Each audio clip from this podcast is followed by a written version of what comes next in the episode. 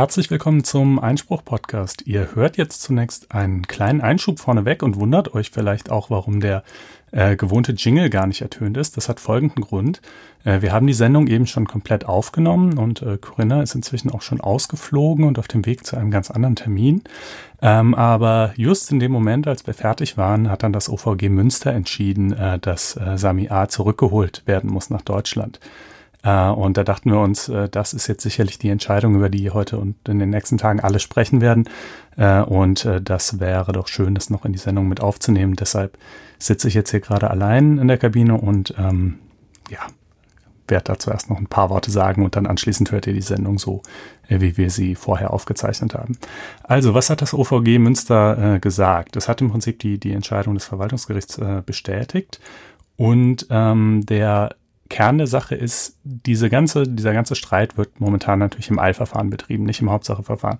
Das macht einen bedeutenden Unterschied, weil im Eilverfahren die ähm, Sachentscheidung des, des äh, Verwaltungsgerichts, also die Entscheidung, mit der das Verwaltungsgericht das Abschiebeverbot wiederhergestellt hat und gesagt hat, äh, der darf nicht abgeschoben werden, weil ihm Folter in Tunesien droht, nicht überprüft werden kann von der Berufungsinstanz. Ja, also das OVG Münster konnte jetzt nicht gucken, stimmt das eigentlich, droht ihm wirklich Folter oder schon gar nicht konnte es irgendwie die Tatsache in Betracht ziehen, dass er jetzt schon seit Wochen da ist und, und ihm bisher nichts Übles widerfahren ist, ja. Ähm, sondern es konnte nur, das, das musste es einfach so als gegeben hinnehmen, ob das jetzt stimmt oder nicht. Und es konnte nur gucken, ähm, im Lichte der Tatsache, dass es dieses Abschiebeverbot gab vom VG Gelsenkirchen, war die Abschiebung dann rechtswidrig und hat das zur Folge, dass er zurückgeholt werden muss. Und äh, diese Frage hat es sich angeschaut und hat es mit Ja beantwortet. Und zwar sagt es, naja, es gab da ja diesen, diesen sehr brisanten äh, zeitlichen Gleichlauf, dass äh, quasi das, das ähm, VG Gelsenkirchen am Morgen des äh, 13. dieses Fax äh, verschickt hat mit der Entscheidung, die das Abschiebeverbot wiederherstellt und dass Sami A zu dem Zeitpunkt schon im Flugzeug war. Ähm, aber die Abschiebung sei eben erst dann abgeschlossen, wenn der Abzuschiebende tatsächlich gelandet ist und den Transitbereich des dortigen Flughafens verlassen hat. Und das wäre ja eben zu dem Zeitpunkt noch nicht der Fall gewesen. Und es sei auch egal, ob die äh, Behörden in der Lage wären, in der kurzen Zeit zwischen Eingang des Fax und Landen des Flugzeugs äh, äh, das irgendwie noch rückgängig zu machen oder nicht. Ähm, ob das jetzt sozusagen rein praktisch äh, denen möglich gewesen wäre. Äh, denn es würde jedenfalls nichts daran ändern, dass in dem Moment, wo das Fax ankommt und die Abschiebung noch läuft, die Abschiebung dadurch rechtswidrig wird und deshalb rückgängig gemacht werden muss. Und ähm, dabei bleibt es eben. Ähm, Im Übrigen die rein praktischen Hindernisse, dass er keinen Pass hat, das sei ja wohl kein Problem. Da könne man ja eben auch wieder einen beschaffen ähm, dass gegen ihn in Tunesien ein Ermittlungsverfahren läuft. Ja gut, da müsse man halt mal gucken. Ähm, äh, jedenfalls müsse man versuchen, darauf hinzuwirken, dass das Land ihn äh, äh, nach Deutschland zurückführen lässt. Wenn es natürlich dann sich als faktisch unmöglich erweist, dann ist es halt so. Aber jedenfalls muss man alles Mögliche versuchen, um, äh, um äh, das irgendwie hinzukriegen. Äh, und auch ein etwaiges Einreiseverbot, ne? normalerweise werden Abschiebungen mit Einreiseverboten verbunden, ähm, sei auch nicht maßgeblich, denn da die Abschiebung rechtswidrig gewesen sei, könne natürlich ein daran hängendes Einreiseverbot auch nicht rechtsmäßig sein. Ähm, ja, das äh, ist die Entscheidung, so wie sie jetzt gefallen ist. Wie gesagt, es ist eigentlich keine Entscheidung in, im, im wirklichen Kern der Sache. Es hat mit dem Folter, mit der Foltergefahr als solcher nichts zu tun. Ähm, aber ja, es bestätigt das und äh, jetzt äh, muss man mal gespannt sein, äh, welche Anstrengungen die Behörden denn tatsächlich unternehmen oder ob sie welche unternehmen, äh, um ihn zurückzuholen oder nicht. Äh, gut, das soll als kleiner Einschub vorneweg genügen und ihr hört dann jetzt gleich die komplette Sendung, so wie wir sie eben vor ungefähr einer Stunde aufgenommen haben. Macht's gut. Einspruch. Einspruch. FAZ Einspruch. Der Podcast, der die Woche neu verhandelt. Schön, dass ihr wieder eingeschaltet habt beim Einspruch-Podcast. Folge Nummer 36 haben wir heute am 15. August 2018. Wie immer mit Konstantin van Leinten und mit Corinna Budras. Hallo.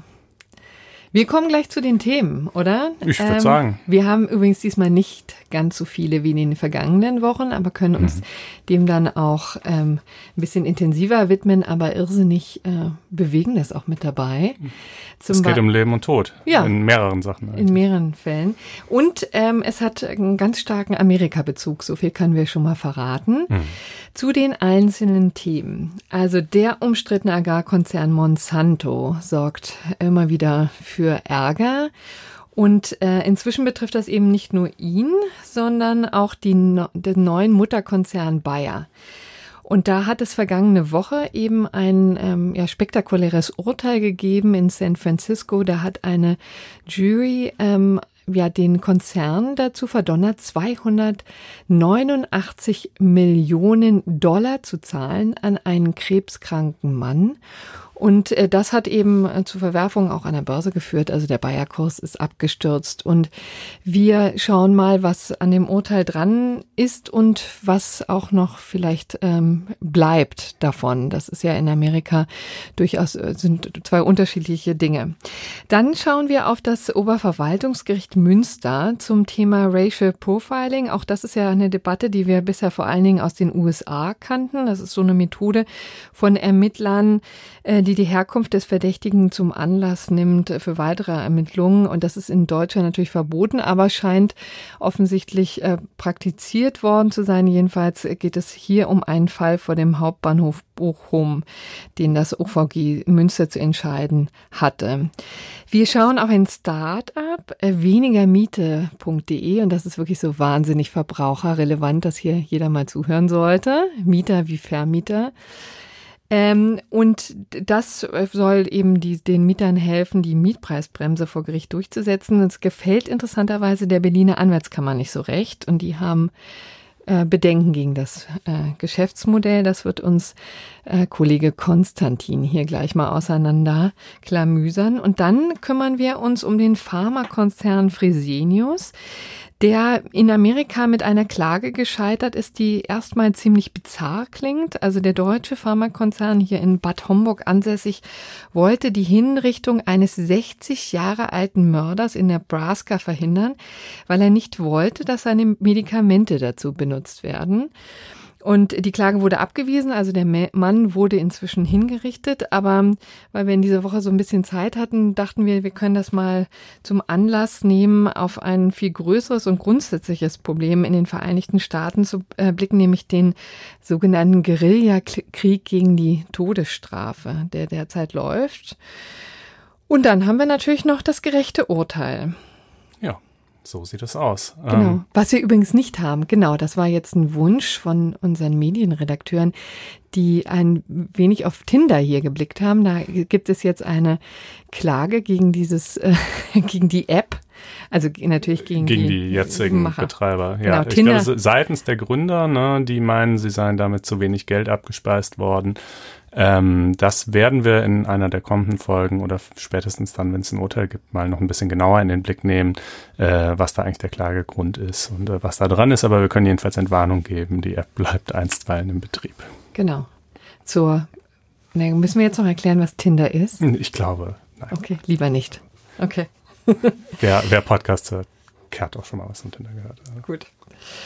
Dann ähm, kommen wir jetzt ähm, zu Monsanto. Also vielleicht die Nachricht vorneweg. Also eine Jury eben aus San Francisco hat dem Krebspatienten vergangene Woche die unglaubliche Summe von 289 Millionen Dollar zugesprochen. Das meiste ist eben ähm, ein sogenannter Strafschadensersatz, also 250 Millionen Dollar äh, gehen einfach nur deswegen in die Taschen des Krebspatienten, weil äh, Monsanto eine besonders äh, bestraft werden soll, mhm. ja, weil es sie besonders hart treffen soll.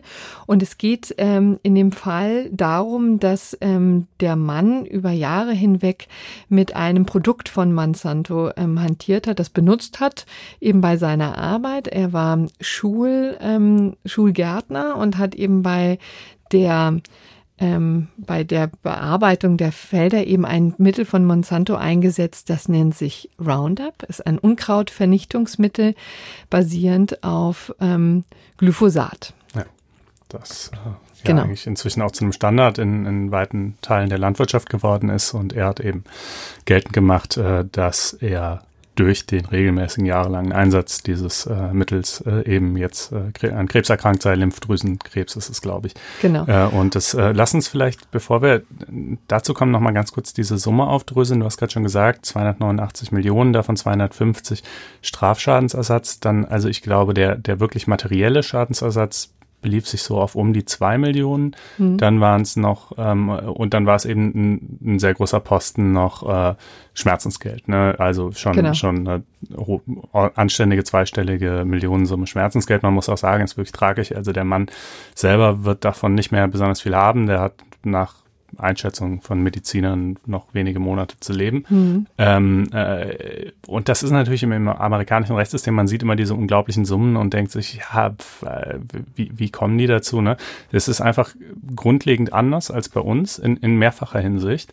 Ähm, zum einen schon mal bei der Höhe des Schmerzensgeldes, also dass jemand wie er hier jetzt, ich weiß jetzt nicht exakt, wie viele es sind, aber sagen wir mal so um die 20 Millionen Schmerzensgeld würdest du ja in Deutschland auch schon niemals bekommen.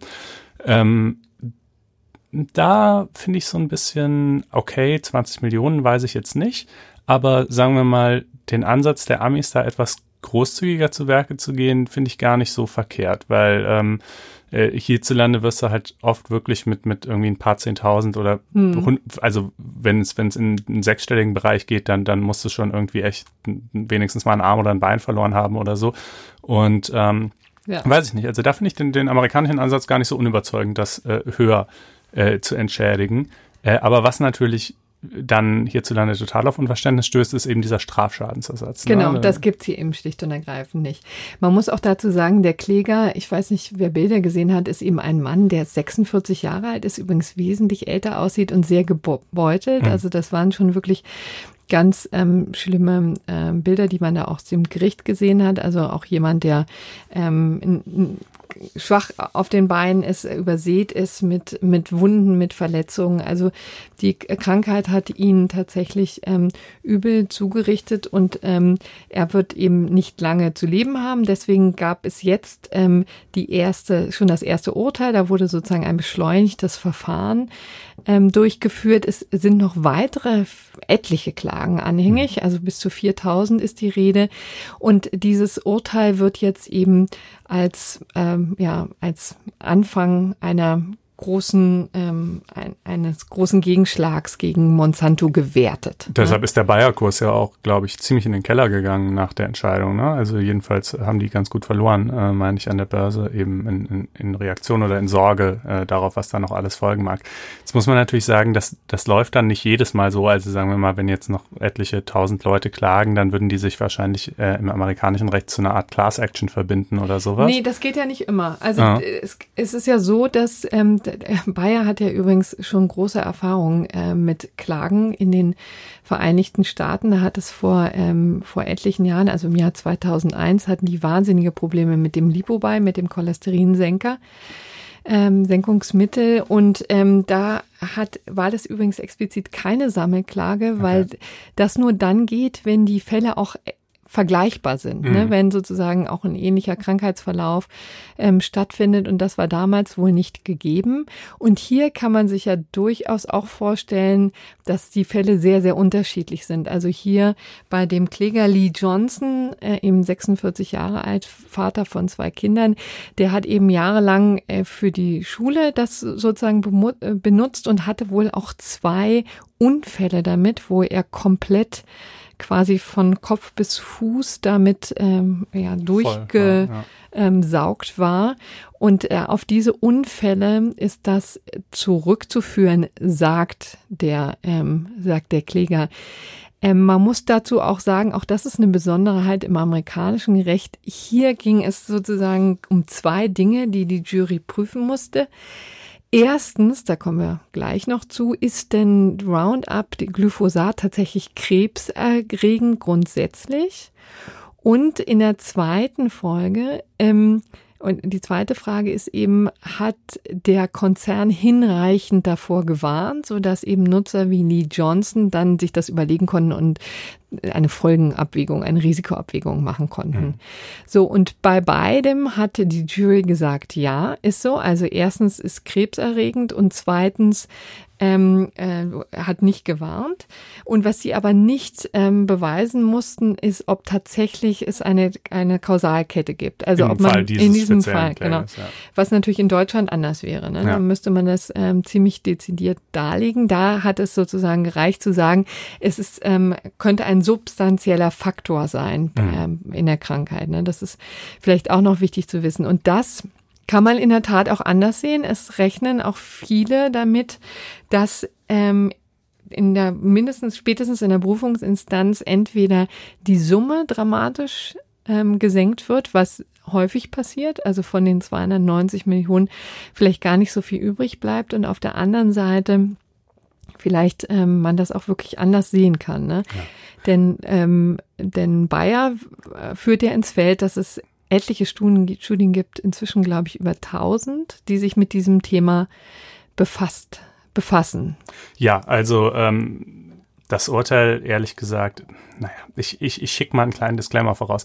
Äh, hierfür gilt dasselbe wie ähm, neulich, als wir über das CRISPR-Urteil des EuGH gesprochen haben, nämlich natürlich äh, können Corinna und ich uns keine aus nicht eine aus eigener Fachkenntnis stammende Einschätzung äh, darüber bilden, ob äh, Glyphosat äh, gesundheitsschädigend ist oder nicht, so wie über alle komplexen wissenschaftlichen Fragen, ähm, sondern was man tun kann, ist natürlich nur äh, auf den, den Konsens oder den weitgehenden Konsens der äh, wissenschaftlichen äh, Community zu vertrauen. Und der geht mit ganz wenigen Ausnahmen, auf die wir gleich zu sprechen kommen, davon aus, dass Glyphosat nicht krebserregend ist. Glyphosat ist nun wirklich rauf und runter seit den über 40 Jahren, die es inzwischen auf dem Markt ist, äh, untersucht worden, unzählige Male von, von, von teilweise von unabhängigen Forschungsstellen, von Universitäten und natürlich eben auch von ganz vielen Behörden, von mehreren europäischen Behörden, von der ähm, äh, amerikanischen Zulassungsbehörde und so weiter. Das ist ja nicht so, dass man so ein, so ein, so ein Produkt, ähm, äh, zumal eines wie Glyphosat, das in solchen, in so einem riesigen Maßstab eingesetzt wird, einfach so mal in die Verkaufsregale stellen kann. Da gehen lange Zulassungsprozesse voraus und es gibt einfach praktisch, also sagen wir mal, es gibt überhaupt keinen Nachweis dafür, dass es definitiv krebserregend sei. Allenfalls gibt es ganz vereinzelte Studien, die sagen, könnte es sein und die allermeisten sagen, es gibt überhaupt keinen Anhaltspunkt dafür, dass es ist.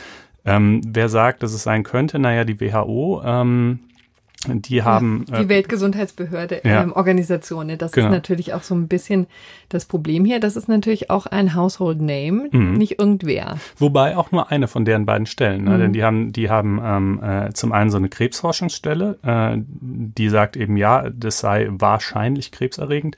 Äh, und dann haben sie aber auch noch eine andere Stelle, die in diesen Zulassungsverfahren mitredet und die hat gesagt, nö, ist nicht krebserregend. Mhm. Ja. Und ähm, diese, diese, ähm, diese eine Stelle, eben diese Krebsforschungsstelle der WHO, die ist auch nicht die einzige, aber ich würde mal sagen, die gewichtigste Stimme, die zitiert wird seitens derjenigen Leute, die sich eben Sorgen über Glyphosat machen. Aber deren Einstufung von wahrscheinlich krebserregend ist halt nicht das, was man im allgemeinen Sprachgebrauch unter wahrscheinlich krebserregend äh, verstehen würde. Ja, also ähm, äh, die, äh, die in, in Bezug auf Menschen haben sie eigentlich überhaupt keine Nachweise gefunden, wenn überhaupt dann in Bezug auf Tiere, das aber auch nur bei extrem hoher Konzentration. Ähm, und dieses wahrscheinlich krebserregend trifft beispielsweise auch ähm, Alkohol, ähm, äh, verarbeitetes Fleisch, ähm, gesalzenen Fisch, ja. Also Mhm. jetzt auch Dinge, äh, so, das ist jetzt nicht gerade reserviert für Hardcore-Giftstoffe, sondern das ist schon irgendwie eine Klassifikation, die auf sehr vieles zutrifft. Und äh, dann ist eben auch immer die Frage, was heißt das wahrscheinlich krebserregend? Also ähm, du liest in, in, in, wenn du jetzt so, so sagen wir mal, Lebensmittelforschungsberichte liest, dann heißt es jede zweite Woche, oh, rotes Fleisch ist wahrscheinlich krebserregend, dies oder jenes wahrscheinlich krebserregend, aber die Frage ist ja immer, in welcher Konzentration, wie viel musst du davon essen und, und sozusagen, wie stark steigert es die Wahrscheinlichkeit tatsächlich, dass man Krebs kriegt. Und ähm, ja, dazu kann man halt nur sagen, the evidence seems to be in. Ähm, die aller, allermeisten Stellen gehen davon aus, dass Glyphosat harmlos ist. Ähm, und insofern könnte ich mir gut vorstellen, äh, dass das Urteil einfach schon dem Grunde nach, auf jeden Fall der Höhe nach, äh, in der Berufungsinstanz so nicht halten wird. Hm, das hofft jedenfalls Bayer. Das Interessante ist ja eben auch, dass ähm, Bayer, der Bayer-Konzern hier aus Leverkusen tatsächlich gerade erst seine Übernahme von Monsanto abgeschlossen hat. Im Juni war sozusagen das alles in trockenen Tüchern und jetzt kommt sozusagen diese Nachricht ähm, die natürlich auch mit einem menschlichen Schicksal zusammenhängt. Das will man gar nicht kleinreden, ne? aber es ist natürlich auf der anderen Seite auch etwas, was ähm, jetzt Bayern ähm, mit dem und das Risiko eben sehr trifft, äh, wo man sich auch gefragt hat, die ganze Übernahme war ja sehr äh, umstritten hier in Deutschland, denn Monsanto ist nun einfach mal ein Unternehmen mit einem, einem miserablen Ruf. Hm. Das kann man nicht anders sagen. Ja, aus Gründen, die die, die, die dir fremd sind. Ich finde es absolut super, was Monsanto macht. Also es ist, äh, aber gut, vielleicht wollen wir da jetzt nicht zu tief ins Detail einsteigen, aber ich könnte die Vorzüge der Gentechnik. Äh, genau, das ist nämlich, das sei äh, vielleicht jetzt mal neutral für die Hörer auch gesagt. Das ist ja nicht uninteressant, was die machen. Die haben ja so eine Kombination, ne? einerseits eben von gentechnisch bearbeiteten Saatgut, ja, hm. da, und dann eben mit dem Unkrautvernichtungsmittel Roundup, was dann so eine Kombination gibt. Also die Pflanzen, die dann man bei Monsanto kaufen kann, sind eben resistent gegen ähm, ähm, sind also können, gegen Glyphosat resistent gegen, und richtig, alles und, andere aber nicht und dann stirbt halt alles Unkraut und so weiter ab und die Pflanzen wachsen schön unbeirrt. Weiter. Richtig und Landwirte müssen sich eben nicht mehr auf den Knien durch die Felder robben und das Unkraut äh, zupfen. Das ja. ist sozusagen die Ersparnis. Also das ist ähm, das, was Monsanto eben macht, aber der Ruf ist miserabel ähm, im Moment und das, deswegen war natürlich auch immer die Frage, inwieweit sich Bayer damit einen großen Gefallen tut. Ähm, das ist jetzt, das Kind ist in den Brunnen gefallen, muss man sagen. Mhm. Es gab übrigens auch wirklich chemische Kommentare ähm, in, ähm, in, in der Replik äh, dieses Urteils, ähm, die da wirklich auch, ich glaube, der französische, ein französischer Minister jedenfalls auch sehr ein großer Umweltaktivist war, ähm, hat jedenfalls ähm, das Ende der Bayer Monsanto. Ja, wahnsinnig viele. Das Thema ja. bewegt die Leute einfach, aber es basiert halt schlicht und ergreifend auf Unkenntnis der Fakten. Anders kann man es nicht mhm. sagen. Ähm, und äh, das ist übrigens, finde ich, auch ein klassischer Fall von dem, was man so als False Balance in der Berichterstattung bezeichnet. Äh, weißt du, du hast halt ein, ein wirklich ein, ein gigantisches, ähm, eine gigantische Menge an Studien, die äh, übereinstimmen zu dem Ergebnis kommen, dass der Stoff harmlos ist. Äh, und äh, dann hast du eine, die auf Basis einer eben auch total irreführenden Klassifikation, also deren Bezeichnung irreführend zielführend ist, mit dem wahrscheinlich krebserregend, äh, das Gegenteil belegt und dann steht halt im Artikel, ja, Wissenschaftler sagen so oder so, weißt du, so als sei das so ungefähr ausgewogen. Ist mhm. es aber nicht. Es ist überhaupt nicht ausgewogen. Die Bundesregierung ähm, allerdings möchte Glyphosat auch äh, vom Markt nehmen und zwar, glaube ich, bis 2021. Das hat aber weniger mit der Kre möglichen Krebserregung zu tun, sondern weil das, ähm, weil Glyphosat wohl die Artenvielfalt bedroht. Mhm. Eine ganz andere Baustelle. Ich wollte es hier nur an dieser Stelle nochmal gesagt haben. Also, das ist, ähm, sind die Nachrichten aus den Vereinigten Staaten, was Monsanto und Bayer angeht und ähm, eben das ähm, Schicksal dieses krebskranken Mannes. Und wir werden einfach sehen, wie es weitergeht. Ja.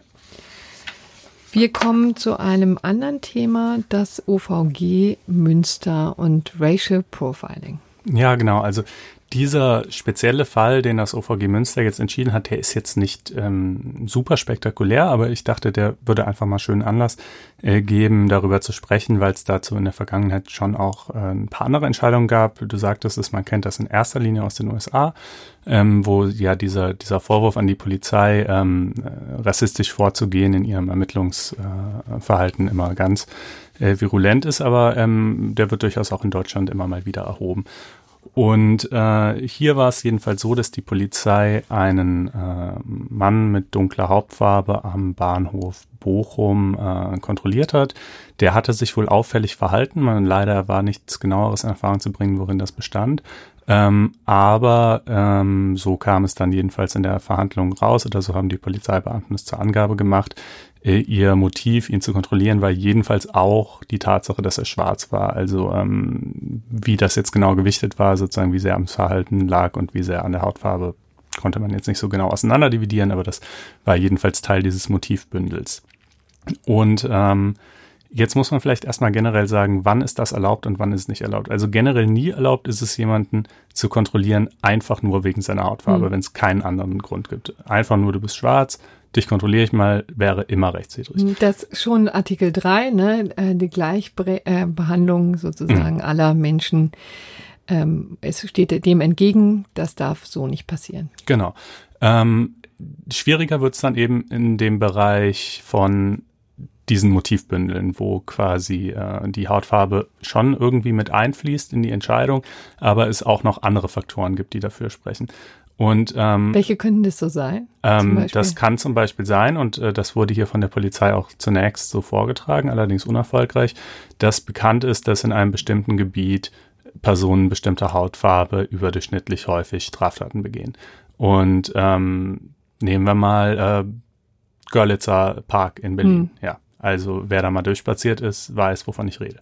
Ähm, und äh, das ist also prinzipiell dann, äh, also es ist dann eine tragfähige Erwägung, wenn man halt sagen kann, erstens, es war sozusagen dieses Verhaltenselement, was verdächtig war, und äh, zweitens ähm, äh, ist es generell bekannt, dass eben hier sozusagen diese gesteigerte Kriminalitätsbelastung ist. Das hat die Polizei zwar behauptet, konnte es aber gar nicht nachweisen. Sie haben dann irgendwelche mhm. Statistiken vorgelegt und da ergab sich nur der Großteil der Straftaten, die im Bereich des ähm, Bahnhofs Bochum äh, begangen werden, äh, werden von Weißen oder mhm. Deutschen mhm. oder also ja, sagen wir mal, Leuten mit weißer Haut jetzt jedenfalls in dem Fall, weil die Staatsbürgerschaftssysteme hatten ja schon gar nicht an der Nase an, ähm, begangen so und damit wurde das in diesem Fall als rechtswidrig äh, angesehen. Ähm, ein anderer Fall zum Beispiel für, für diese, dieses Beispiel der ähm, Gefahrenlage, die, die mit einfließt, wäre ähm, die Polizeikontrolle am äh, Hauptbahnhof Köln gewesen ah, ja. äh, äh nach der nach der berühmten Silvesternacht. Also das wäre dann glaube ich, das Silvester 2017 dann gewesen. Ne? Mhm. Ähm, also da hat es ja zuvor auf der Domplatte diese schreckliche Geschichte gegeben mit, mit eben Massenbelästigungen, teilweise Vergewaltigungen, vielen Diebstählen und so weiter. Polizei wurden sehr viele Vorwürfe gemacht. Im Jahr darauf wollte man natürlich sicher gehen, dass sich das auf keinen Fall wiederholt.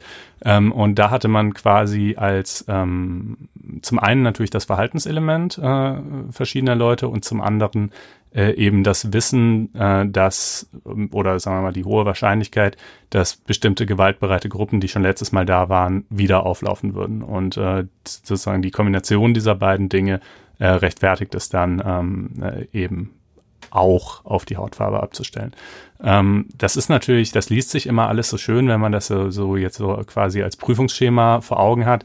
In der Praxis kann man sich natürlich vorstellen, dass das super schwierig ja. ist, auseinander zu dividieren, weil im Zweifelsfall als Polizist, wenn ich jemand kontrollieren will, fällt mir schon irgendein Grund ein, ähm, äh, den ich angeben kann, äh, der es gewesen sein soll, außer der Hautfarbe.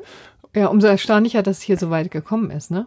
Ja, tatsächlich. Äh, ich finde es auch ein bisschen äh, verblüffend vielleicht. Also ich könnte mir, ich, ich ja, also äh, soll jetzt nicht als Ratschlag gemeint sein, aber ich glaube schon, dass die Polizei, wenn sie da einfach ein bisschen geschicktere Angaben macht, äh, im Zweifelsfall vor Gericht irgendwie mit sowas meistens davonkommt, ähm, äh, weil es halt schwer nachprüfbar ist, ähm, was zu wie viel Prozent in, in die Entscheidung einfloss.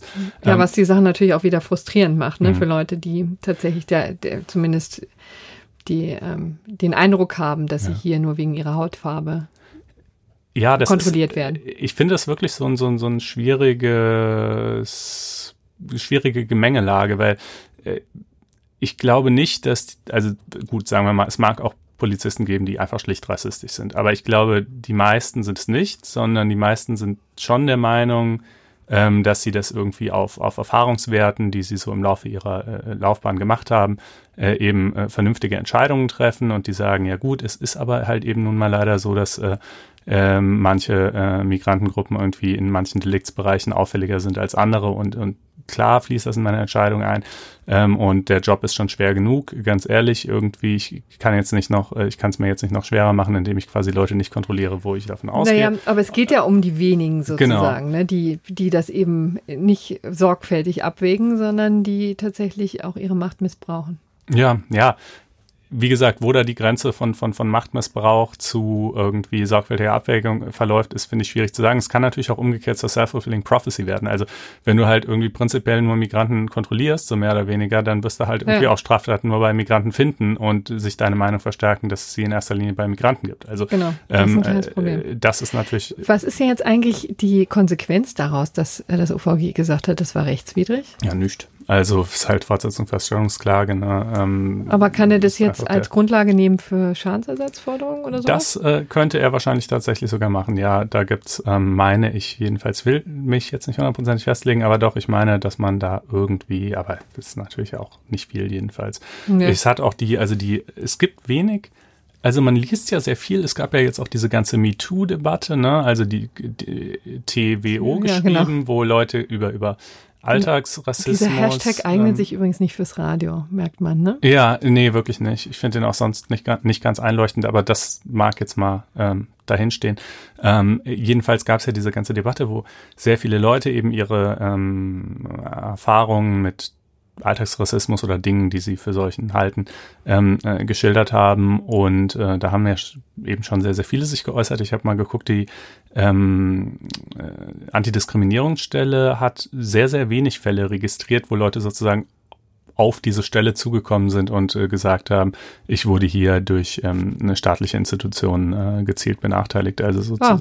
offenbar, das kann natürlich auch nur heißen, dass einfach deren Angebot nicht so stark wahrgenommen wird ähm, oder dass Leute es für aussichtslos halten, weil sie denken, ach, das kriege ich sowieso nicht nachgewiesen. Klammer auf, kriegt man halt wahrscheinlich auch oftmals wirklich nicht, Klammer zu. Mhm. Ähm, wie gesagt, will ich nicht, will ich nicht äh, einordnen, aber, aber tatsächlich gibt es da sehr wenige offizielle Beschwerden, obwohl es ja die Antidiskriminierungsstelle für genau sowas gibt.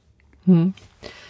Gut, wollen wir es dabei belassen? Ich würde sagen. Ja. Und kommen jetzt zu einem ganz lebenspraktischen Thema, hm. nämlich äh, die, der Ärger mit der Miete, mit zu hoher Miete und was man dagegen tun kann.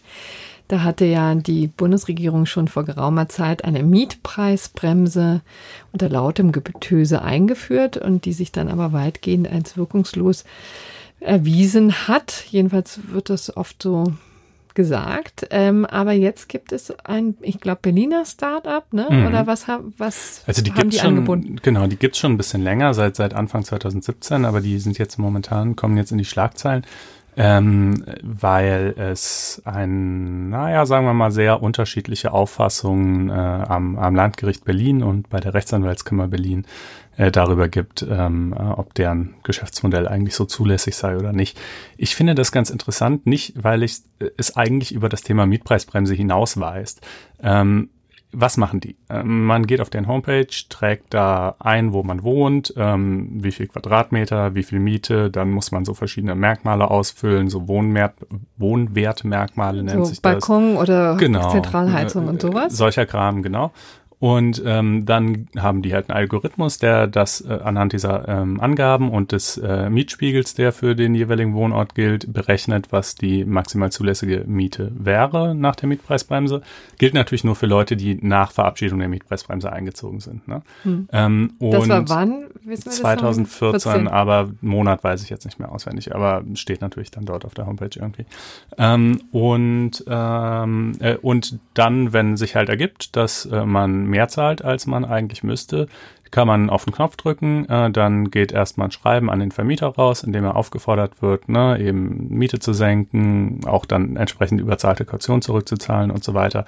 Ähm, oder beziehungsweise Auskunft zu erteilen, wenn irgendein Ausnahmetatbestand vorliegen sollte, der es doch erlaubt, zum Beispiel umfangreiche Modernisierungsmaßnahmen oder so, oder hohe Vormiete. Ne? Das sind ja immer genau diese Sachen, wo man sagt, das macht die Mietpreisbremse so schwierig in der Anwendung für, für, für den einzelnen Mieter, weil er ja nicht wissen kann, wie die, also ob es eine, eine, eine höhere Vormiete gab, ähm, weil er den Vertrag nicht kennt, etc.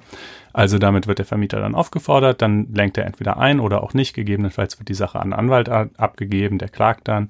Ähm, diese weniger Miete-Leute werben mit einer sensationell hohen Erfolgsquote. Ich habe die Zahlen nicht mehr genau im Kopf, aber ich meine irgendwas über 90 Prozent.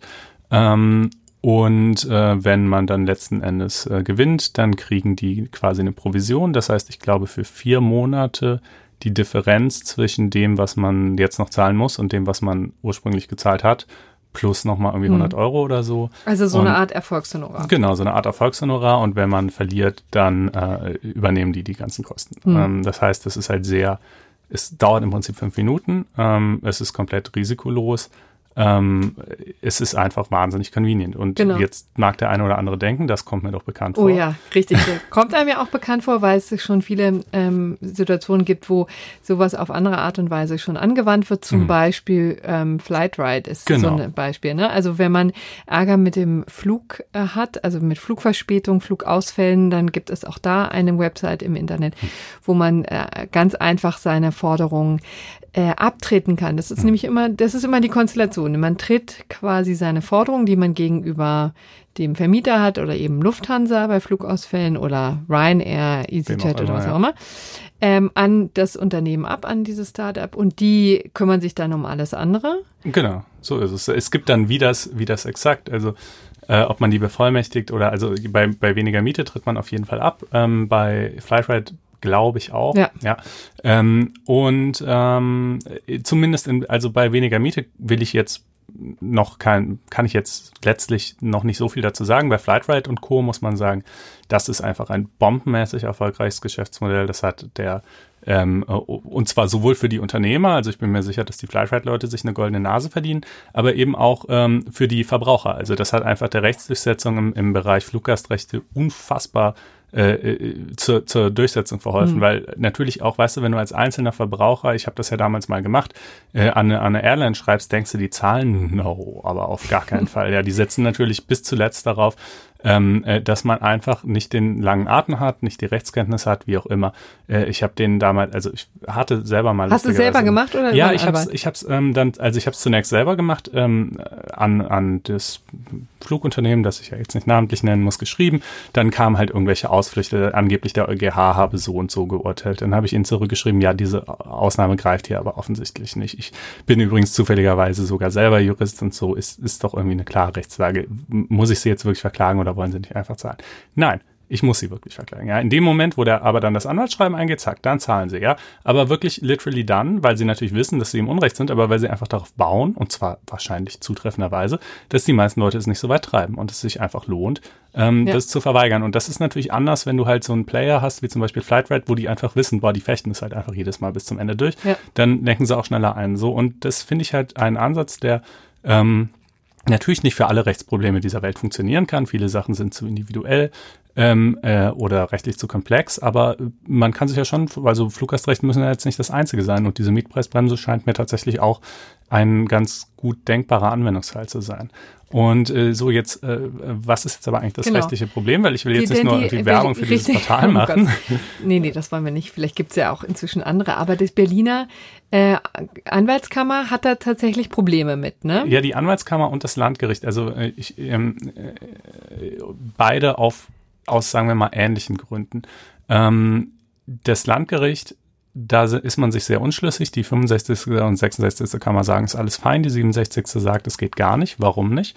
Weil es ja das Rechtsdienstleistungsgesetz gibt, das sagt ähm, eben, ne, Rechtsberatung und so weiter darf nur von Anwälten erbracht werden, bis auf ein paar Ausnahmefälle, die da abschließend drin geregelt sind.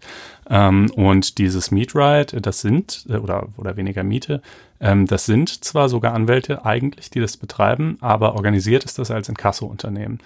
Und ähm, jetzt könnte man sich fragen, ja, warum hat, hat man es nicht einfach als Kanzlei organisiert? Ähm, ja, das hat schon einen Grund. Jetzt äh, an diesem Punkt wird es ein bisschen kompliziert, aber folgt mir, äh, es lohnt sich, ähm, weil ähm, wenn man so ein Startup aufbaut, ne, dann braucht man in der Regel Geld und zwar mitunter gar nicht so wenig, um das alles programmieren zu lassen und so weiter. Ähm, das heißt, man braucht Wagniskapitalgeber. Die kann man aber in eine Kanzleistruktur nicht integrieren, hm. weil sich das Verboten. nicht, genau, ja. das ist untersagt, das verträgt sich nicht mit dem Grundsatz der Unabhängigkeit der Anwaltschaft.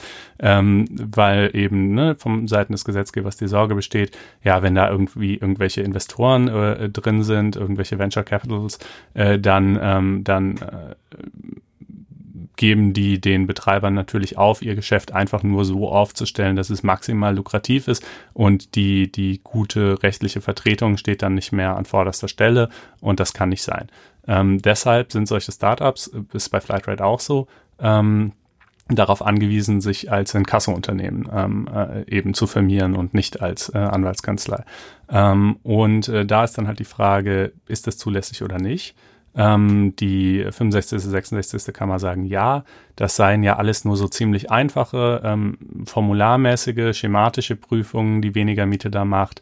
Ähm, äh, letztlich würde ja nur, äh, würden ja nur die Angaben mit dem Mietpreisspiegel abgeglichen. Das sei ja noch nicht so das Kerngeschäft mhm. anwaltlicher Arbeit.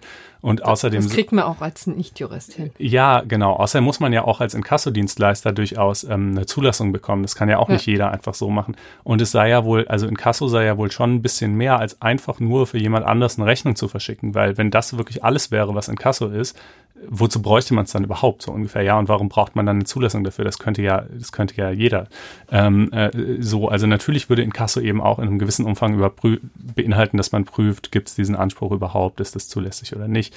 Ähm, und ähm, ja, das, äh, das ist halt hier genauso die Gemengelage und das finde ich halt interessant, weil es eben über jetzt speziell diesen Fall von weniger Miete eigentlich hinausreicht, weil es halt im Zweifelsfall dieselbe Problemstellung genauso auch jedes andere oder zumindest sehr viele andere Legal Tech Startups betrifft, die versuchen, ähm, mit, mit ähnlichen Angeboten an den Markt zu gehen. Und äh, ich habe halt so die Befürchtung, ähm, dass quasi das natürlich eigentlich gut gemeinte Verbot, Wagniskapital einzubringen, hm. letztlich in dem Bereich den Fortschritt behindert und vielleicht unter Hinweis auf Risiken, die ehrlich gesagt so groß gar nicht wären. Ähm, und äh, dass dadurch halt sozusagen solche, solche Modelle wie Flightrate, die wahnsinnig der, der Rechtsdurchsetzung helfen, nicht entstehen oder zumindest nicht in dem Tempo, nicht in der Qualität, wie sie es könnten. Hm, und ehrlicherweise muss man ja sagen, die Befürchtung, die dann äh, beim Vorgehen zum Beispiel der Kammern auch immer eine Rolle spielt, ist natürlich, dass solche Start-ups den Anwälten keine Jobs wegnehmen, keine Aufträge wegnehmen. Ne? Das steht natürlich dahinter. Genau. Also Protektionismus pur ist das natürlich alles vor, mit dem Argument des ähm, natürlich des Verbraucherschutzes. Ne? Das mhm. ähm, genau, findet also sich ja dann irgendwie auch. Das Rechtsdienstleistungsgesetz ist natürlich zum Schutz der Rechtssuchenden und nicht zum ja. Schutz der Anwälte.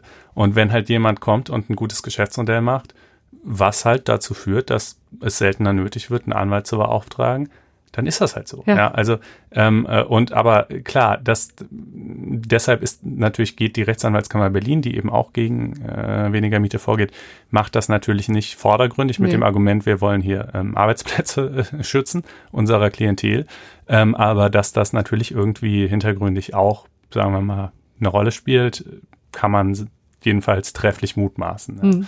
Ähm, diese, dieser ganze Komplex ist übrigens, wenn man dann mal wirklich in die Details einsteigt, noch sehr, ähm, also fächert sich noch sehr viel weiter auf und es gibt da äh, Verstrickungen auch, auch personeller Art, äh, kleinere ähm, Skandälchen, die da äh, in, den, in den Ecken lauern. Ähm, und, äh, also der erfahrene Hörer weiß, was jetzt folgt. Genau, Konstantin strickt schon an einem größeren Artikel dazu, der erscheinen wird in unserem Online-Magazin FAZ Einspruch. So ist es. Und zwar äh, nächsten Dienstagabend wird er kommen. Genau. Deswegen ähm, kann man jetzt noch schnell ein Abo abschließen und, und ist dann gerüstet kommt, für den Dienstagabend. Kommt dann in den Genuss, ja, genau. ähm, also das, wie gesagt, das hier haben wir jetzt mal so die Grundthematik, äh, Problematik umrissen. Ähm, und äh, das wird dann aber alles noch sehr viel feiner aufgearbeitet und ähm, ja, die Motivation einiger Akteure da ein bisschen kritischer hinterfragt und so. Also wait for it. Hm. Jetzt kommen wir zu einem sehr schweren und sehr grundsätzlichen Thema, das mhm. so ein bisschen seinen Ursprung hat in einer relativ kleinen Meldung vergangene Woche. Ähm, Fresenius ähm, war eben vorgegangen, wie gesagt, der Pharmakonzern Fresenius ähm, gegen Nebraska, den amerikanischen Bundesstaat, ähm, wo eine Hinrichtung stattfinden sollte. Die ist gestern übrigens tatsächlich eben vollzogen war, worden, aber letzte äh, Woche war eben ähm, das Interesse oder hat mein Interesse eben geweckt, dass Fresenius dagegen vorgehen wollte. Und zwar, weil es befürchtet hat, dass im Cocktail der Giftspritze Substanzen, seine eigenen Substanzen drin waren. Also beziehungsweise von seinem ähm, Tochterunternehmen KB ähm, in den Vereinigten Staaten. Und deswegen hat sich Fresenius ähm, da reingehängt und wollte, dass ähm, diese Hinrichtung äh, verhindern. Und das ähm, führt tatsächlich, wenn man sich das mal ein bisschen genauer anguckt, zu einer ganz interessanten und ähm, Thematik, die in den Vereinigten Staaten schon seit einiger Zeit kocht und die wir Ihnen hier mal vorstellen wollen, weil sie tatsächlich sehr, sehr grundsätzliche Fragen berührt. Also vielleicht kann man hier mal sagen, um wen es eigentlich ging. Es war eben ein Mann, der inzwischen 60 Jahre alt ist, hatte vor knapp 40 Jahren zwei Taxifahrer ermordet und ähm, hat dafür die Todesstrafe, wurde mit der Todesstrafe bestraft und ähm, etliche Male schon wurde das angesetzt. Ich glaube, siebenmal sollte er tatsächlich die Giftspritze bekommen und immer wieder wurde es verschoben oder, ähm, oder neu ähm, sich angeguckt und nun vergangene ja, gestern sozusagen hat er den Kampf verloren, beziehungsweise wollte auch nicht mehr. Mhm. Aber der Streit, der dahinter steht, ist eben, dass ähm, die meisten Hinrichtungen in Amerika, ich glaube fast 90 Prozent, mit der Giftspritze vollzogen werden, weil das als die ja, humanste Art der Tötung gibt. Und uns ist durchaus klar, dass es äh, hier eine gewisse Diskrepanz ja, also es ist gibt. auf jeden Fall die am humansten aussehende, ja. so von außen betrachtet. Ne? Das ist ja ein Vorgang, dass jemand eine Spritze in den Arm kriegt, das kann man ja auch in jedem Krankenhaus sehen. So, das sieht ja fast schon neutral aus, diese Handlung. Da gibt's kein Blut, keine Eingeweide ähm, irgendwie. Mhm. Es wirkt halt so irgendwie. Ne? Ähm, äh, ob das allerdings für die Betroffenen auch wirklich äh, die ja. beste Art ist, äh, das kann man äh, trefflich bezweifeln. Jedenfalls genau. gibt es immer wieder schreckliche Berichte. Vielleicht noch mal einen Schritt zurück, ähm, denn das Interessante ist, es gibt eben einfach dieses ähm, in der amerikanischen Verfassung den Grundsatz des Verbots des Cruel and Unusual Punishments, also des grausamen und unaußergewöhnlichen Bestrafung. Und ähm, das hat eben auch die, die Geschichte der Todesstrafe ähm, begleitet. Der 1972 übrigens, das wusste ich gar nicht oder hat es zumindest verdrängt, war die auch schon mal abgeschafft in den Vereinigten Staaten. Also mhm. der, der, Supreme Court hatte tatsächlich schon mal gesagt, die Todesstrafe ähm, ist einfach zu ungerecht, für zu ungerechten Ergebnissen. In ihrer der damaligen in ihrer Implementierung, Dam genau, nicht richtig. grundsätzlich. Ja, aber du, also das führte eben einfach mhm. dazu, dass ähm, das 1972 eben mit einem Mal quasi die Todesstrafe abgeschafft wurde. Ähm, interessanterweise hat das aber zu ähm, großen Protest in der Bevölkerung geführt, die die Todesstrafe befürwortet haben. Mhm. Ich glaube, es gibt auch wirklich unterschiedliche Erkenntnisse darüber, ob das immer noch so ist, aber es steigt, die, die Befürwortungsrate ist, ähm, ist äh, gesunken über die Jahre, aber jetzt in den letzten äh, zwei, drei Jahren wieder gestiegen ja. etwas. Genau, und dann haben, hat sozusagen der Gesetzgeber den Druck nachgegeben und hat ähm, tatsächlich 1976 sie wieder eingeführt, aber sie musste eben den ähm, den äh, Grundsätzen des ähm, ähm, Genügen, nämlich möglichst human auszusehen. Und deswegen hat ähm, kam man auf diesen Giftcocktail, der folgendermaßen funktioniert, also in mehreren Stufen werden sozusagen ähm, ja die Wirkungen erzielt. Also zunächst gibt es eben eine Betäubung, wie bei einer normalen OP. Das dient eben komplett zur Beruhigung und ähm, das soll eben auch den, ähm, das, die Angst und das Fürchterliche nehmen. Die zweite Stufe ist eben, dass ein Mittel verabreicht wird, das zu einer kompletten Lähmung des Körpers führt, sodass auch der Körper nicht reagieren kann, wenn der, im Todeskampf. Das macht das sozusagen für die Zuschauer und leichter zu ertragen. Also so, hm. das klingt wirklich auch ganz fies und, und ähm, schrecklich, aber so, so ist das hm. äh, die Ratio hinter, ja. hinter dieser, ähm, dieser Methode. Und erst die dritte ähm, Stufe zündet sozusagen die, den Tod, also verursacht den Tod, nämlich durch Herzstillstand.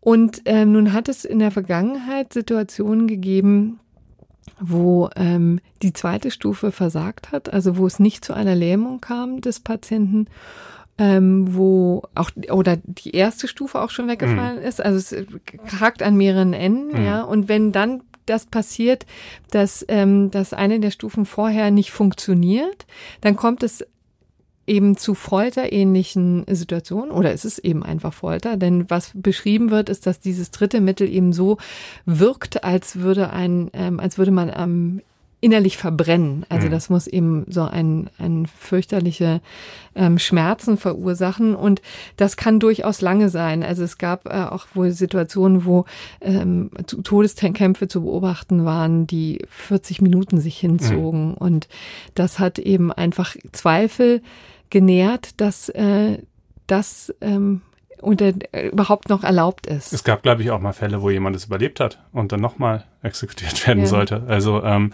äh, weil eben, ne, aus verschiedenen Gründen, diese Mittel schlagen halt nicht bei jedem Menschen exakt gleich an, wie man sieht. Mhm. Ähm, Gehen ja eben auch Betäubungen beim, bei normalen Operationen auch durchaus schief. manchmal ne? schief. Äh, die Pharmakonzerne, und das ist jetzt nicht das erste Mal hier mit Fresenius und Kelby, äh, sträuben sich schon seit geraumer Zeit dagegen. Natürlich auch wiederum auf öffentlichen Druck hin, weil natürlich Gegner der Todesstrafe eben ähm, sehen, okay, gut, alleine mit dem Druck auf die Politik funktioniert es halt irgendwie nicht. Also setzen wir eben den Hebel an, wo wir es können, ja, unter anderem auch, indem wir dann, was weiß ich, zum Boykott aufrufen solcher Konzerne und so weiter.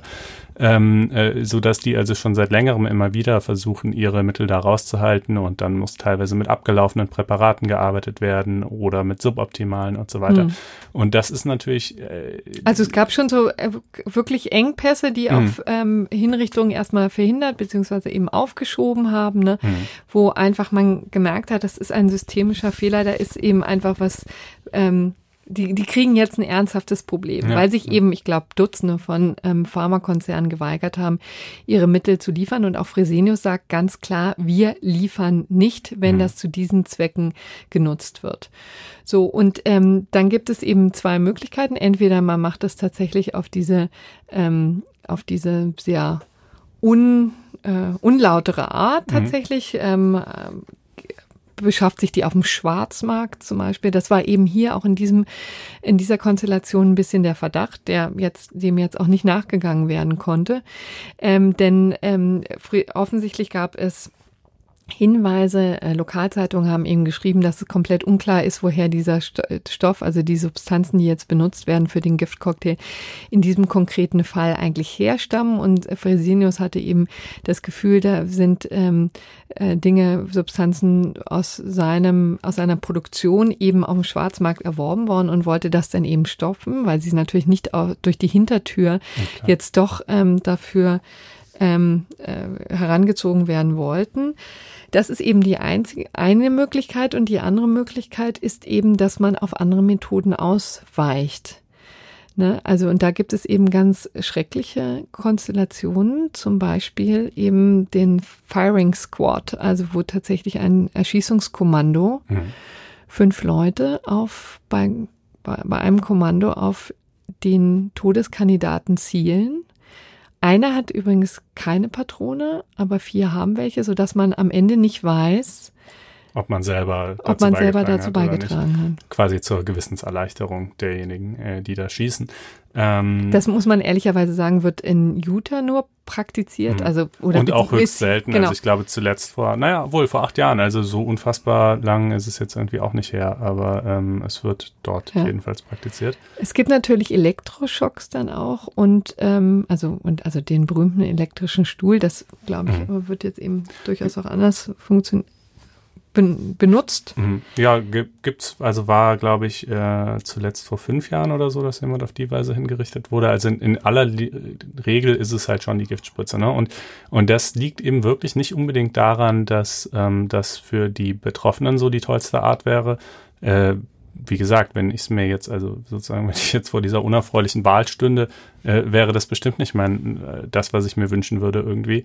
Äh, aber eben aus dem gerade schon genannten Grund, die, ne, der Supreme Court hat in dieser Entscheidung zum Thema Cruel and Unusual Punishment zwar nicht nur, aber durchaus auch auf den kosmetischen Aspekt abgestellt tatsächlich. Ne? Also Mhm. eben auf, darauf, wie das nach außen hin wirkt. Und das hat das ist natürlich auch für die Akzeptanz der Todesstrafe in der Bevölkerung wahrscheinlich schon wichtig, dass es nicht so schlimm aussieht, weil die Inhumanität dieses Prozesses, je deutlicher die sichtbar wird ähm, bei, seiner, bei seinem Vollzug, desto mehr Leute fühlen sich vermutlich einfach davon abgestoßen. Ja, aber dann kommt man echt in einen zynischen Teufelskreis. Ja, natürlich, ne? das ist eine Absolut. super zynisch. Ich, äh, ich lege nur da, wie die Organisation ist. Ich will die nicht, äh, ich finde die nicht gut. In der Tat, eh, vom Supreme Court gab es eben auch schon ähm, vor einiger Zeit auch die Diskussion, ne, weil auch da eben sozusagen dieser Guerillakrieg ähm, diskutiert wurde. Ne? Also wie kann es denn eigentlich sein, dass jetzt hier Leute, die dagegen, die Gegner der Todesstrafe,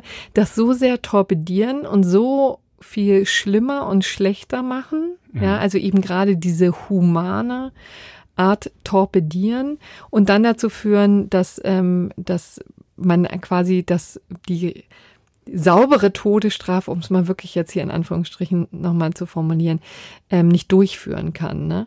Also das, wenn es doch sozusagen eine legale Art der Bestrafung ist und auch mhm. eine, die von der Bevölkerung gewünscht wird. Tja, gut, aber ja, ich, also ist eine Frage, die man mal stellen kann, aber ehrlich gesagt, dann, ich finde, dann funktioniert eben einfach die Todesstrafe irgendwie nicht. Dann muss man. Ja, ist halt eine legitime Form von, von Aktionismus. Ja. Ne? Also ist ja nicht so, als würden die, als würden die äh, mit, mit Waffen irgendwie in, in, in die Todestrakte reinstürmen und, und äh, das irgendwie verhindern, so, das, sondern die üben halt Druck aus, politischen, mhm. ähm, zivilgesellschaftlichen, wirtschaftlichen, äh, um das so schwer wie möglich zu machen. Offenbar mit einigem Erfolg. Wobei natürlich eben auch nicht mit endgültig durchschlagendem Erfolg, weil sie wird ja schon noch vollstreckt, aber es ist eben immer mal wieder schwerer, es muss mhm. verschoben werden und so weiter. Und äh, klar, also finde ich völlig legitim. Man nutzt halt die Mittel, die man hat. Das äh, ja. sehe ich nichts äh, Falsches dran. Ich auch nicht. Also und insofern vielleicht führt das ja irgendwann mal zu einem Umdenken, aber das wollen wir hier, weil es mhm. ja wirklich auch ganz fundamentale Fragen betrifft, mal hier so ein bisschen ausbreiten und äh, Jura ja auch genau das sein soll, ja. mal das Nachdenken über Gerechtigkeit und, und über das, was ähm, dazu führt. Äh, das zum Thema Todesstrafe äh, generell gibt es übrigens auch einen weiterführenden mhm. Beitrag in der aktuellen Magazinausgabe ja. von Einspruch, die gestern Abend erschienen ist. Ähm, denn es hat ja in dem Bereich auch noch ein paar andere interessante Entwicklungen gegeben. Der Papst zum Beispiel hat äh, ähm, jetzt äh, dekretiert, dass äh, die Todesstrafe von der Kirche nicht mehr in irgendeiner Form gebilligt wird. Das war mir gar nicht bekannt, dass das vorher noch anders war. Da war es zwar auch nur irgendwie so in Ausnahmefällen, ja. ähm, äh, aber inzwischen halt gar nicht mehr. Gut, jetzt hat die Kirche ist natürlich keine Regierung, aber es ist ähm, eben schon wichtig, gerade für, für sehr christlich geprägte Länder, hat das, sagen wir mal, eine Ausstrahlungswirkung in die Politik. Also zum Beispiel die Philippinen sind ein sehr christliches Land. Ähm, äh, da ist das dann eben schon ein Argument, was ein gewisses Gewicht hat im, im politischen Meinungskampf, zu sagen, die Kirche macht das jetzt nicht mehr. Und diese Entwicklung, aber auch ganz, ganz viele andere globaler Art, wer hat die Todesstrafe abgeschafft, wer hat sie eingeführt, äh, wie, äh, wie ist da so insgesamt der Verlauf, das ist alles sehr schön aufgegliedert in diesem Beitrag, ähm, den wir euch natürlich in die Shownotes packen, wie auch alles andere, was wir hier so ansprechen. Gut. Kommen wir jetzt zum gerechten Urteil. Ja, genau. Was hast du da rausgesucht? Ähm, ja, Nordsee. Genau. Allseits bekannt und beliebt. Ich, ich meine gelesen zu haben, ja doch eine der größten oder sogar die größte Fastfood-Kette Deutschlands, jedenfalls riesengroß. Ähm, und die haben etwas ganz Interessantes gemacht. Ähm, die hatten äh, am März 2018 Betriebsratswahl und relativ kurz davor, nämlich ähm, Dezember letzten Jahres, äh, hat die Unternehmensführung ähm, insgesamt, Moment, ich muss mal gucken, wie viele. Genau, sie hatten vorher gab es äh, 18 leitende Mitarbeiter im ganzen Unternehmen und dann haben sie, danach gab es dann 228, also sprich haben sie 210 wenn ich richtig rechne. Also genau. eine unfassbare Bef Beförderungswelle ja. ist durch Nordsee hindurch gefegt. Geschwappt, ja. äh, hohe See, ja, genau.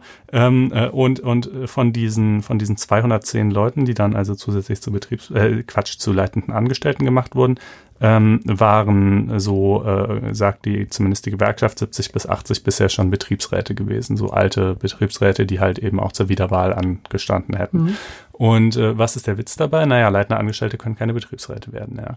Ähm, Genau, die, die werden nämlich in, von einem eigenen Gremium vertreten, ne? Das ja. ist irgendwie der Leitungsausschuss oder wie das heißt. Ja, also ich meine, die leitenden Angestellten sind ja eben schon tendenziell arbeitgebernah, weißt du? Also die mhm. haben ja dann, äh, Merkmal eines leitenden Angestellten ist ja die eigene Personalverantwortung unter anderem. Richtig, aber die ähm, sind in der Tat nochmal in einem gesonderten Gremien. In unserem, in einem Unternehmen können sie sich jedenfalls organisieren. Können, können sie sich organisieren, aber ja. jedenfalls. Äh, das genau. schon, aber, äh, ähm, äh, aber jedenfalls sind sie halt nicht im Betriebsrat, weil das ist ja die klassische ja. Arbeitnehmervertretung und als halt ein Angestellter bist du halt selbst in der Lage, Leute anzustellen und rauszuschmeißen. Dann kannst du nicht gleichzeitig in der Interessensvertretung der Leute sein, die du anstellst genau. und rausschmeißt. Das ist ja naheliegend.